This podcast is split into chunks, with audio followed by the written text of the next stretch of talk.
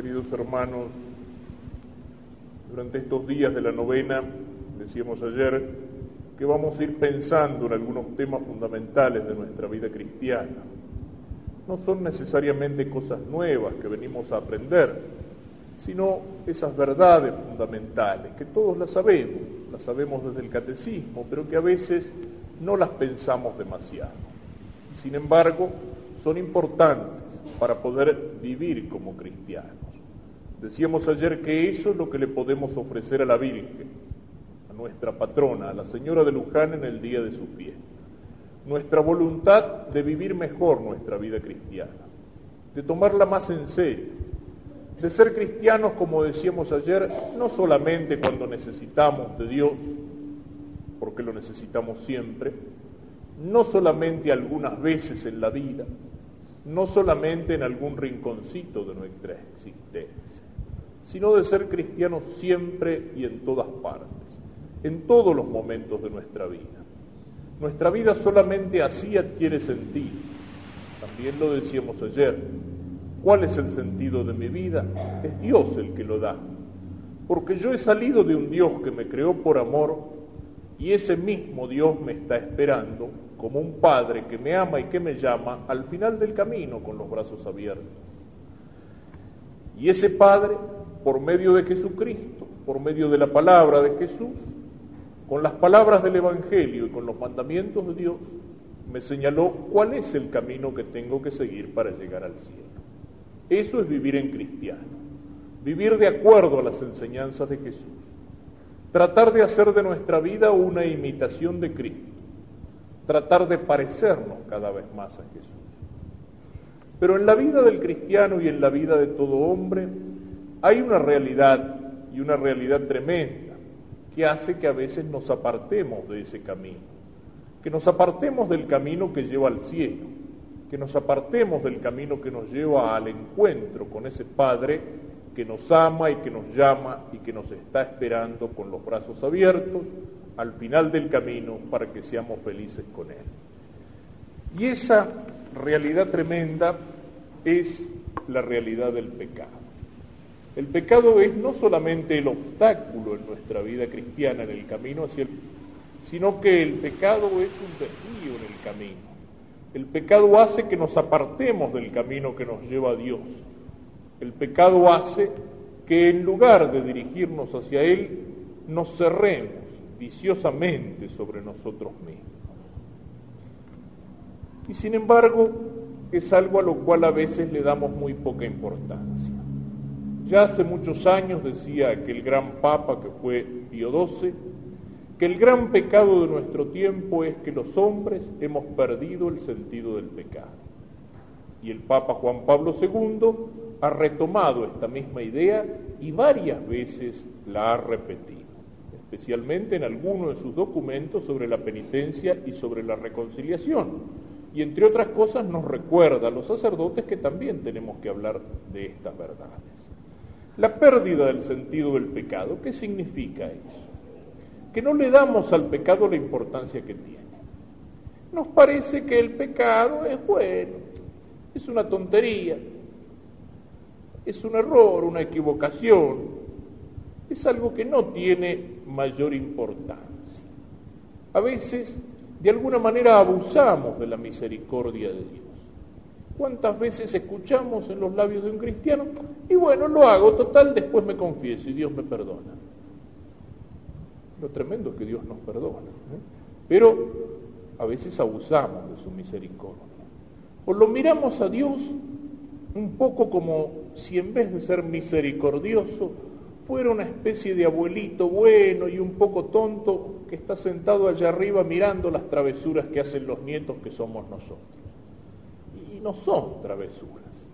El pecado no es una travesura. El pecado es una realidad muy seria tremenda. No es la travesura de un chico, no es simplemente un tropezón en el camino, no es simplemente una de esas equivocaciones que podemos cometer en nuestra vida de cada día y después le decimos, ah, disculpe, no fue nada. Es mucho más que eso. Y hay muchas cosas que nos llevan a perder ese sentido del pecado. Una de las cosas es lo que señalábamos ayer cuando decíamos que el cristiano tiene que ser un tipo capaz de nadar en contra de la corriente.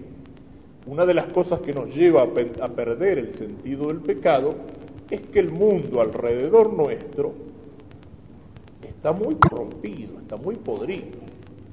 Y entonces poco a poco nos hemos ido acostumbrando a un montón de cosas, de cosas que a lo mejor antes no las aceptábamos, las rechazábamos, nos parecían mal, pero después resulta que todo el mundo lo hace.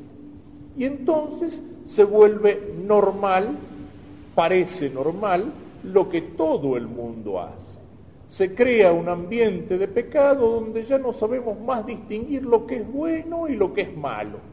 O nos parece que porque lo hace la mayoría, es una cosa que, bueno, no está mal, hay que hacer lo que hacen todos. Hay que seguir la, seguir la moda, hay que seguir la corriente, uno no puede ser el único tonto, el único, el único que siga creyendo en esas cosas. Y entonces entramos en la corriente, pero esa corriente es una corriente que nos aparta de Dios. Y eso nos hace perder el sentido del pecado. Cuando se hace común el ser mentiroso, el ser deshonesto en la profesión o en los negocios, cuando se hace común no respetar la limpieza del noviazgo, como decíamos ayer, la fidelidad de la familia, la santidad del amor, cuando se llega a perder incluso hasta el sentido de la vida misma. Y entonces a un crimen sin nombre, como es por ejemplo el aborto, se lo llama, bueno, es interrupción del embarazo. Buscamos nombres falsos, nombres que no suenan mal para ponerle a las cosas más feas, a las cosas más tremendas. ¿Influye en esto en nuestro ambiente? También la mentalidad de todos aquellos que ven en el pecado como una especie de necesidad psicológica, esa peste de nuestro tiempo, que son, en fin, no digo todos, pero que son muchos de los psicólogos y sobre todo de los psicoanalistas, la mentalidad materialista del psicoanálisis de Freud, que considera que el pecado, en primer lugar, es algo necesario, porque el hombre no es libre, el hombre está dominado por sus instintos, dominado por sus pasiones y tiene que dejarse dominar por ellas. O que considera entonces que el hombre cuando peca no ofende verdaderamente a Dios, va, ellos ni creen en Dios, pero que no comete una acción mala, hace algo a lo cual está obligado, a lo cual está llevado necesariamente por el instinto que lo domina. Y donde alguien tiene remordimiento de conciencia, sentimiento de culpa, arrepentimiento, le dicen los psicólogos que no, que eso es una anormalidad, que eso es una represión, que hay que ser libre, que hay que ser espontáneo. Y entienden por ser espontáneo el dejarse llevar por lo salvaje, por el instinto, por las pasiones. Cuántas cosas que tienden a eliminar el sentido del pecado. Y eliminar el sentido del pecado es lo mismo que eliminar el amor de Dios. Cuando los hombres pierden el sentido del pecado, cuando perdemos conciencia de lo que es el pecado, es porque estamos amando a Dios muy poco. A veces uno lee en la vida de los santos que grandes santos y no digo aquellos santos que fueron antes pecadores y que cometieron grandes pecados, ¿no es cierto? Como la Magdalena, como San Agustín, como San Pablo, sino esos santos que siguieron a Dios por el camino de la inocencia, de la limpieza, como un San Luis Gonzaga, como el cura de Ars, por ejemplo. Y sin embargo, esos santos se sentían grandes pecadores. Y uno a veces cuando ve lee la vida de esos santos, y ve que un hombre como el cura de Ars, que había entregado toda una vida en la pobreza, en la penitencia, en el servicio de Dios, en la predicación del Evangelio, que pasaba horas y horas y horas por día en el confesionario hasta quedar agotado, y al final de su vida él quería retirarse a un convento para hacer penitencia por sus pecados, porque tenía miedo del juicio de Dios. Cuando leemos eso, nos viene un poco las ganas de decir, exageraban un poco, no era para tanto. ¿eh? este, se mandaban la parte un poquitito. No, ellos tenían verdaderamente sentido del pecado porque amaban mucho a Dios. Y cuando uno ama mucho a una persona, uno teme cualquier cosa que pueda ofender o que pueda lastimar a esa persona. Si me hace una ofensa o me insulta una persona que es un desconocido o que es un enemigo, no me importa. Pero si un amigo querido, si un hermano, si un hijo insulta, eso nos duele. ¿Cómo me pudo hacer eso si yo lo quería tanto? Y al revés, si por ahí le hacemos una desatención a una persona que apenas la conocemos, es un vecino que a lo mejor sí lo saludo a veces por la calle, un día pasé, iba distraído pensando en cualquier cosa y me olvidé de saludarlo y bueno, no me importa. Pero si yo me olvido de saludar a mi madre en el día de su cumpleaños, si yo me olvido de saludar a una persona que quiero, una pequeña ofensa, una pequeña desatención, una pequeña falta de cortesía, me duele mucho. ¿Por qué? Porque yo a esa persona la quiero mucho. Y entonces lamento haberla herido, aunque sea en una cosa muy chiquitita, muy chiquitita. Cuando uno ama mucho a una persona, le duele mucho cualquier ofensa que esa persona le hace o cualquier ofensa que yo le hice a esa persona. Y lo mismo pasa con Dios. Cuando amamos mucho a Dios, no hay pecados chiquitos. ¿Por qué? Porque el pecado es una herida, es una ofensa contra el amor de Dios. Entonces, cuando no tenemos sentido del pecado, cuando nos parece que el pecado no es nada, que es una tontería, que es una pavada, cuando decimos lo hago total, después me confieso, quiere decir que no amamos a Dios lo suficiente. Y esto es preocupante. Es preocupante en nuestros cristianos. Los que son mayores recordarán que antes, en la misa, no era tanta la gente que se acercaba a comulgar. Y ahora vamos a las iglesias y vemos que a veces la mayor parte de la gente que está en la iglesia va a comulgar. Y decimos, qué bien, estamos mejor que antes. Hay mucha gente que va a comulgar. Y sin embargo hay alguna cosa que a veces me preocupa. Porque uno ve que han aumentado las colas delante del sacerdote que da la comunión y han disminuido las colas en los confesionarios. Entonces comulga mucha más gente que antes, pero la gente, los cristianos, se confiesan mucho menos que antes. Y uno a veces se pregunta, no podemos juzgar lo interior, pero uno se pregunta, ¿tenemos conciencia de lo que estamos haciendo? ¿Nos acercamos a recibir al Señor con el alma limpia, con el alma preparada? ¿O verdaderamente hay algunos que han perdido el sentido del pecado y que se acercan a recibir al Señor de cualquier manera, incluso con el alma sucia? Es algo que tenemos que preguntar, es algo que tenemos que pensar seriamente. Si amamos mucho a Dios, tenemos que tener el sentido del pecado, porque el pecado es una falta de amor, es una herida contra el amor, es una ofensa contra el amor.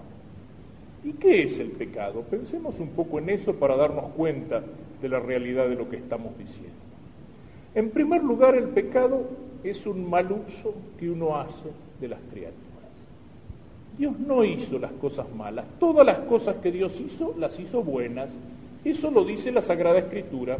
Cuando Dios creó el mundo, después miró contento la obra que había hecho y vio que todo era bueno, que todo era muy bueno. No hay criaturas malas. Lo que pasa es que nosotros podemos usar mal de esas cosas que Dios ha hecho buenas. A veces esta expresión es lamentable, ¿no es cierto? Cuando se habla, por ejemplo, del sexo, yo he escuchado decir las partes malas del cuerpo. No hay partes malas del cuerpo.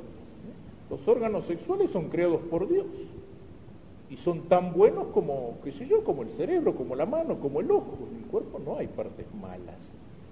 nosotros podemos usar mal lo que Dios ha hecho bueno. Siempre que hablo de esto me acuerdo una vuelta yo estaba misionando en Entre Ríos, una zona de monte, celebraba la misa un domingo en el patio de tierra de un boliche que daba a la calle, era una zona de estancias, peones, domadores, obrajeros, hacheros, y había mucha gente que había venido para la misa. Como dice Lugones en uno de sus romances, había hasta gauchos esquivos que escuchaban de a caballo, de atrás, arriba del caballo, mirando a ver qué era eso. Y ese domingo me tocó predicar sobre el Evangelio de las bodas de Cana. Ustedes lo conocen. Primer milagro que hace el Señor, que transforma el agua en vino. Y entonces les empecé a explicar el Evangelio. Y digo, fíjense que el primer milagro que hizo Jesús fue transformar el agua en vino. No al revés. Transformar el vino en agua es muy fácil. No es ningún milagro. Hay un montón de bodegueros y de bolicheros que lo saben hacer muy bien, ¿no es cierto? Pero el Señor no, el Señor transformó el agua en vino. ¿Eh? No hizo como dirían este, qué sé yo, algunas de esas sectas que andan por ahí como los mormones que dicen que el vino es malo. No, Jesús lo hizo para qué? Lo hizo para que en ese casamiento, para que en una fiesta de casamiento los pobres novios no hicieran un papelón y para que hubiera alegría entre la gente que estaba allí en la. ¿Eh? La escritura dice, el vino alegra el corazón del hombre. Es decir, el vino es una cosa buena, como todas las criaturas de Dios. Y bueno, yo lo estaba explicando esto y los paisanos tenían cada vez más cara de contento. Algunos te parecía que estaban por aplaudir ya. Entonces empecé la segunda parte que les gustó un poco menos. Y les digo, ¿el vino es bueno? Por supuesto que sí. ¿Ustedes se lo imaginan a nuestro Señor Jesucristo y a la Virgen y a los apóstoles en esa fiesta de casamiento compartiendo la alegría de los novios? Claro que sí. Digo, pero ustedes se lo imaginarían a nuestro Señor o la Santísima Virgen borracho tirado bajo la mesa. Digo, ni pensar. Eh, solamente pensarlo ya nos parece que es una falta de respeto. Eh, pensar que Jesús pudiera haber hecho eso nos parece una falta de respeto. Claro, es que el vino es bueno, pero nosotros lo podemos usar mal. ¿eh? Cuando el vino sirve para perder la cabeza, para tirar en el vino la plata ganada en el trabajo, para volver a la casa y golpear a la mujer o a los hijos, para hacerse peor que un animal o para sentirse valiente y sacar el cuchillo y salir a pelear. Ah, pero todo eso, ¿qué quiere decir? ¿Que el vino es malo? No, es bueno. Pero nosotros podemos usar mal lo que Dios ha hecho bueno. Y eso es el pecado. El dinero, la plata, ¿es una cosa mala? No. La plata que se gana honradamente con el trabajo y que sirve para llevar adelante una familia es una cosa buena y Dios bendice ese trabajo y ese esfuerzo. Y sin embargo, ¿Cuántas porquerías son capaces de hacer los hombres por unos pocos pesos? De robar, de mentir, de estafar, de no cumplir con la palabra, de falsificar los productos. A veces una familia, uno dice, qué familia unida, cómo se quieren, qué hermanos, qué... Y por ahí, y es frecuente esto, ¿eh? Por ahí apareció una herencia, un campito, unos pocos pesos, y entre hermanos son capaces de arrancarse los ojos por unos pocos pesos. ¿Y eso por qué? ¿Porque la plata es mala? No. Pero cuando la plata se pega en el corazón del hombre, lo vuelve a veces peor que un animal. Y así lo podríamos seguir diciendo de las otras cosas. Hace un rato hice una referencia al sexo. ¿El sexo es malo? ¿El amor es malo? No. ¿La unión entre el hombre y la mujer es una cosa mala? No. ¿Qué nos dice la Biblia? Dios los creó varón y mujer y los creó para que se amaran, para que se unieran, para que fueran una sola cosa, para que tuvieran hijos. Claro que no es malo, claro que es una cosa buena. El amor, la atracción del hombre y la mujer, la unión de los dos, pero eso tiene un orden.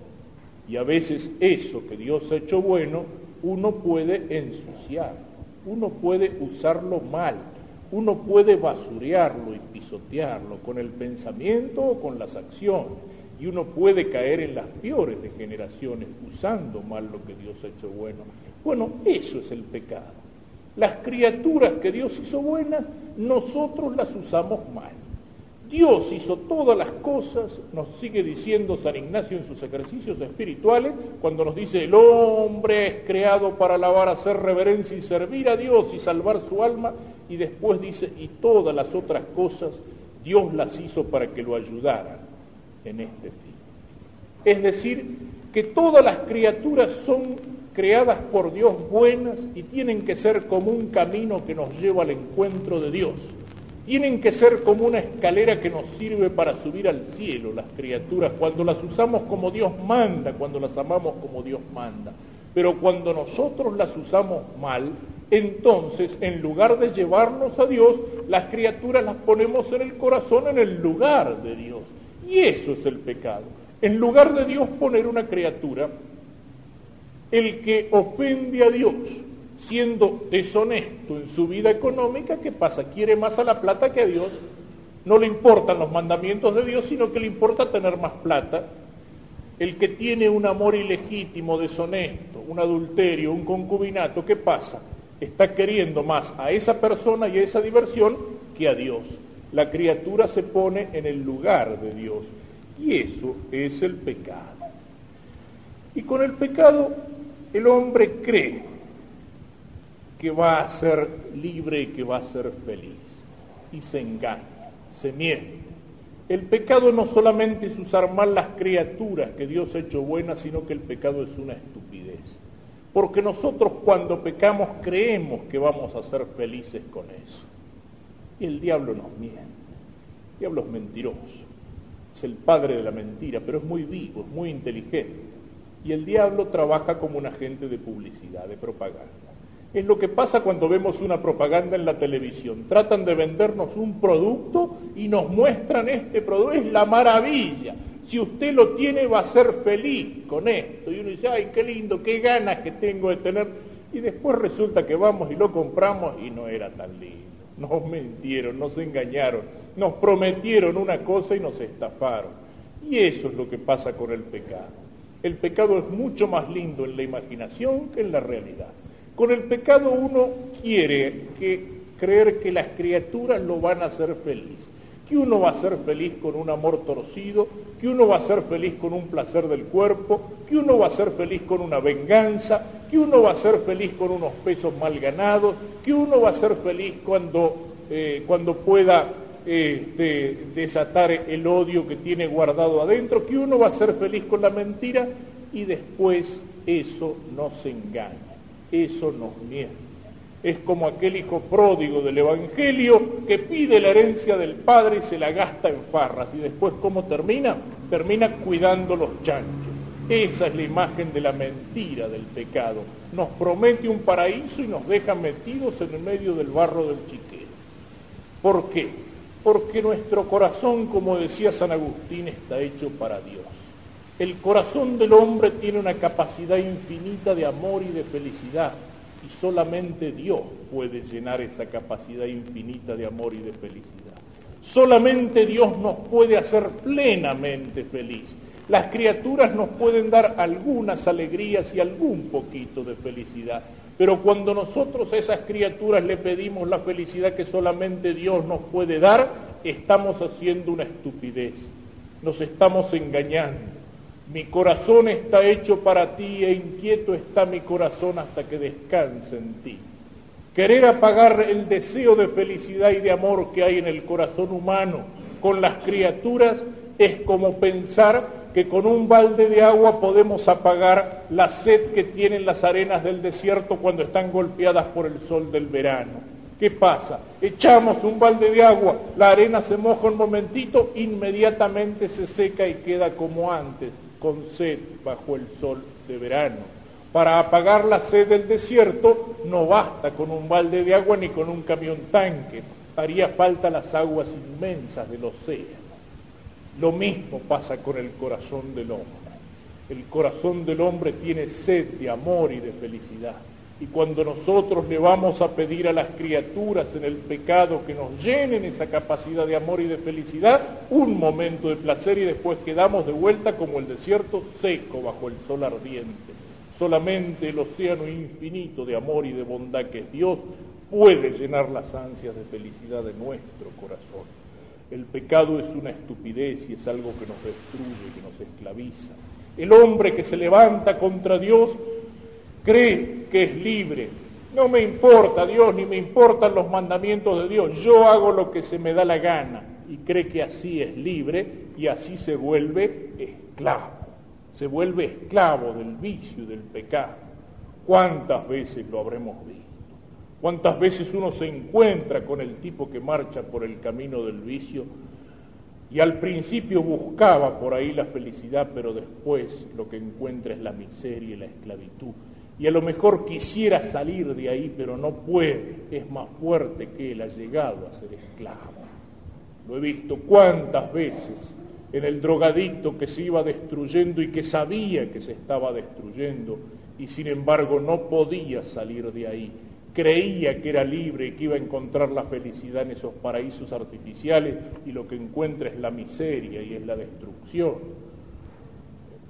lo he visto en el borracho, recuerdo uno que había salido de allí, un testimonio en un grupo de alcohólicos anónimos, me decía yo me daba asco a mí mismo y me odiaba a mí mismo, pero eso era más fuerte que yo.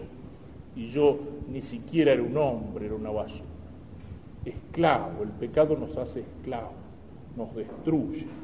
Y sobre todo, el pecado es una ofensa a Dios.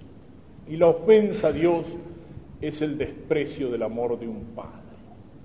Pensemos que puede sentir un padre que ama mucho a un hijo y que un día el padre ese lo ve a su hijo, hace tiempo que no lo ve, y marcha al encuentro de ese hijo y abre los brazos para abrazarlo, y el hijo lo insulta, lo escupe en la cara, le vuelve las espaldas. Qué dolor inmenso para ese padre.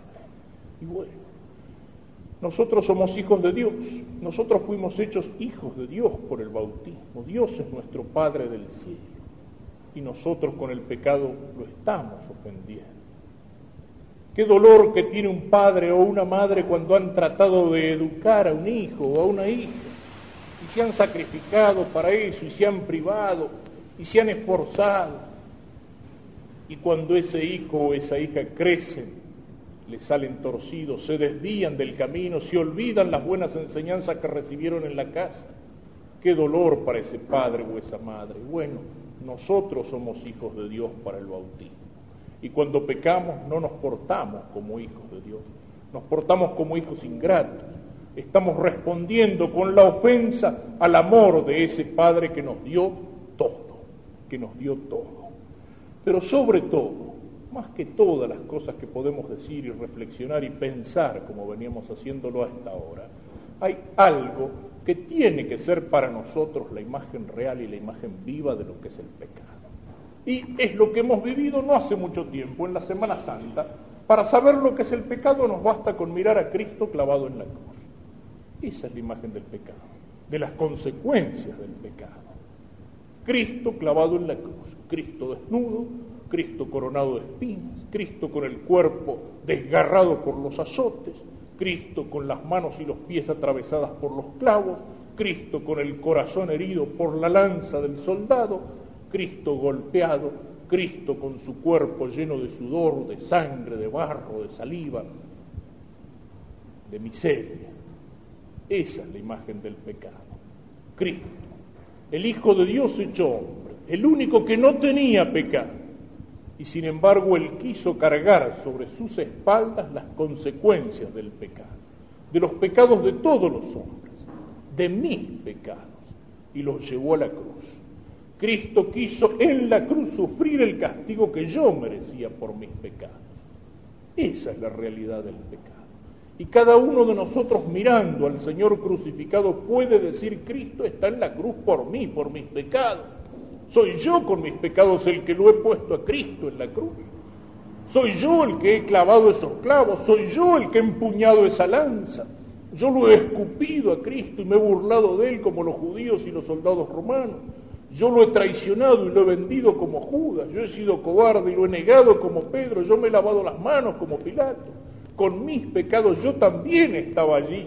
Yo estaba entre esa multitud que gritaba crucifícalo, crucifícalo y sin embargo, ¿qué habíamos recibido de Cristo? Nada más que el bien. Vino para hacer el bien, para curar a los enfermos, para alimentar a los que tenían hambre, para resucitar a los muertos, para abrir los ojos de los ciegos, para enseñarnos el camino del cielo. Pasó haciendo el bien y luego, por mis pecados, por mi ingratitud, está allí en la cruz. Esa es la realidad tremenda, trágica del pecado.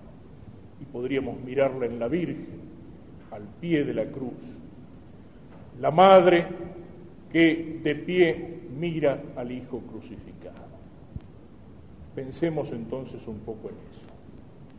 Y cada vez que miremos al Señor crucificado en una estampa, en una imagen, en alguna cruz que tenemos en nuestra casa, sintamos el profundo dolor por nuestros pecados y pensemos que el pecado no es una travesura ni una tontería, porque una travesura, una pavada, una tontería, una equivocación no puede ser una cosa tan tremenda que haya puesto en cruz al Dios que se hizo hombre. Ahora bien, la cruz es como un libro que tiene dos hojas, es como, como un libro que tiene un doble significado. Cada uno de nosotros, mirando a Cristo en la cruz, puede decir, Cristo está en la cruz por mí, por mis pecados.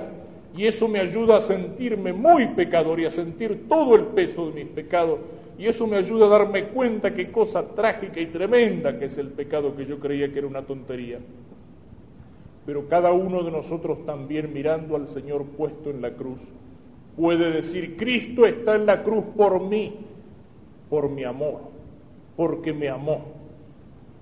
Porque me amó y porque me amó no quiso dejarme en mis pecados, sino que por mí se hizo hombre y por mí quiso llevar ese amor hasta el extremo y por mí quiso lavar mi alma con su sangre y por mí quiso sufrir en la cruz el castigo que yo merecía por mis pecados.